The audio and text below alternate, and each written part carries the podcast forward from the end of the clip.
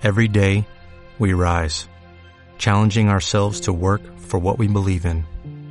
At U.S. Border Patrol, protecting our borders is more than a job, it's a calling. Agents answer the call, working together to keep our country and communities safe. If you're ready for a new mission, join U.S. Border Patrol and go beyond. Learn more at cbp.gov/careers. Muy buenas, queridos y queridas, y bienvenidos a un programa más con don Juan Antonio. Comenzamos.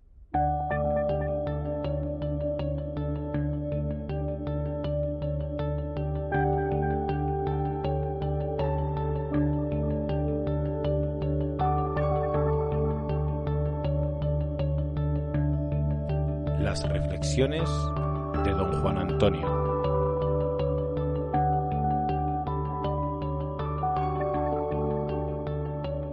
Bien, ¿de qué va este podcast? Pues bien, este podcast va sobre cómo ser el mejor profesor del mundo. Eh, sí, sé que suena pretencioso, siempre es un objetivo, es un objetivo que me puse hace muchos años y bueno, pues lo persigo diariamente con mi trabajo, con cursos, con lecturas y por supuesto con el feedback de mis alumnos. Así que bueno, pues se me ocurrió, fíjense, como soy un loco de las tecnologías también, se me ocurrió preguntárselo a una inteligencia artificial. Y esto es lo que me ha dicho. Hay cosas de las que estoy de acuerdo y otras cosas en que me gustaría incluso em, profundizar. Al final del podcast, en los comentarios, pueden decirme si están de acuerdo, si no, qué es lo que añadirían, qué es lo que quitarían y que tengamos una comunicación que sea fluida. Esa es mi intención con, este podcast. Pues empezamos. ¿Qué decía la inteligencia artificial eh, respecto al mejor profesor del mundo? ¿Cuáles son las características? Bueno, primero dice que es algo subjetivo, debido a que los estudiantes, dependiendo de la época, dependiendo de las necesidades, dependiendo de las preferencias, pues pueden optar por una manera de enseñar u otra. Entonces, eh, no hay una receta específica para ser el mejor profesor del mundo, sino que, bueno, hay una serie de características que puede hacerte ser el mejor profesor del mundo. La primera que comenta es el conocimiento. Evidentemente es esencial tener un conocimiento profundo, actualizado de, de lo que estás enseñando, como es la biología. Y sobre todo esto de actualizado, porque surgen nuevas cosas. Y si bien nosotros los profes nos centramos en lo que la ley nos dice que tenemos que, enseñar, yo suelo utilizar esa ley o esos conceptos básicos para que se profundicen, para ver qué tipo de contenidos son actuales y a mis alumnos les interesa. Y sobre eso es en lo que trabajo fundamento eh, los eh, conocimientos que la ley me, me obliga a dar. Otra cosa que habla es la pasión. Dice que un profesor debe ser apasionado. Estoy completamente de acuerdo. Yo en vez de eh, lo de pasión lo sustituiría por amor. Amor a la asignatura, amor a, tu profesión, amor a tus alumnos, a la enseñanza. Cuando un profesor tiene ese cariño, ese amor, eh, esa pasión, eh, claramente engancha con, con, el alumnado, porque muchos alumnos me transmiten, y si no es así, por favor, coméntenlo, que eh, hay mucho profesor que, está desmotivado, que no le gusta incluso ni siquiera dar clase, que no le gustan los adolescentes. Y eso se nota. Y bueno, en, forma de broma yo digo que me encanta ese tipo de profesores porque a mí me, hacen algo, algo más especial, porque efectivamente me encanta lo que hago y, y como les digo, pagaría por poder darles clase. Así que fíjense hasta qué punto me gusta. Luego dice habilidades pedagógicas, dice ChatGTP.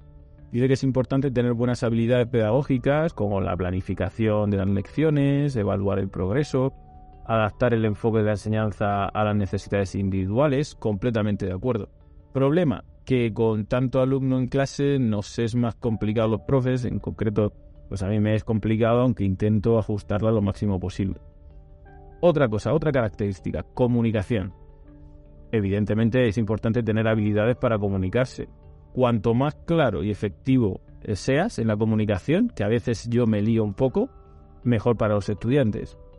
Pero no, la comunicación ya saben que es una cuestión de dos, es decir, de un emisor, de un mensaje y de un receptor. Y también hay que comprobar de vez en cuando si los receptores, que son los alumnos, están entendiendo lo que, lo que estamos diciendo. Y nada mejor que esas preguntas que los alumnos me hacen. Eh, hoy eh, en concreto he tenido preguntas de todo tipo, eh, ha sido una locura y me encanta porque al final es con lo que te quedas, con esas enseñanzas que un día de biología última hora, a las tres y cuarto, le preguntas al profesor y él te contesta y, lo, y de repente es una, una, un resorte salta y todo tiene, todo tiene sentido en ese momento. Otra característica es la empatía. Un profesor claramente, eh, no sé cuántas veces he dicho claramente, me lo, anotan, tienes que ponerte en lugar del alumno. Otra característica, flexibilidad. Ser flexible, está dispuesto a adaptarse. Bueno, pues imagínense nosotros si somos flexibles que nos dan las leyes de educación, nos las dan eh, ya por el curso empezado. Entonces tú tienes una programación, una metodología y hay que cambiarla en el minuto uno. Pero además también la, cambiamos pues dependiendo del nivel de la clase, de cómo se porten, de cuánto se les puede exigir dependiendo del, de incluso de lo que pasa, porque recuerdo cuando el COVID que teníamos que tener las ventanas abiertas, pasar un frío impresionante, tenía incluso alumnos que habían perdido a seres queridos y ahí estaban. Pues evidentemente tienes que adaptarte a, a eso que está pasando en, este, en ese momento. Otra cosa importante que dice ChatGTP es la de preguntar. A mí me parece que preguntar o lo que también denominamos retroalimentación, feedback, es algo que es esencial.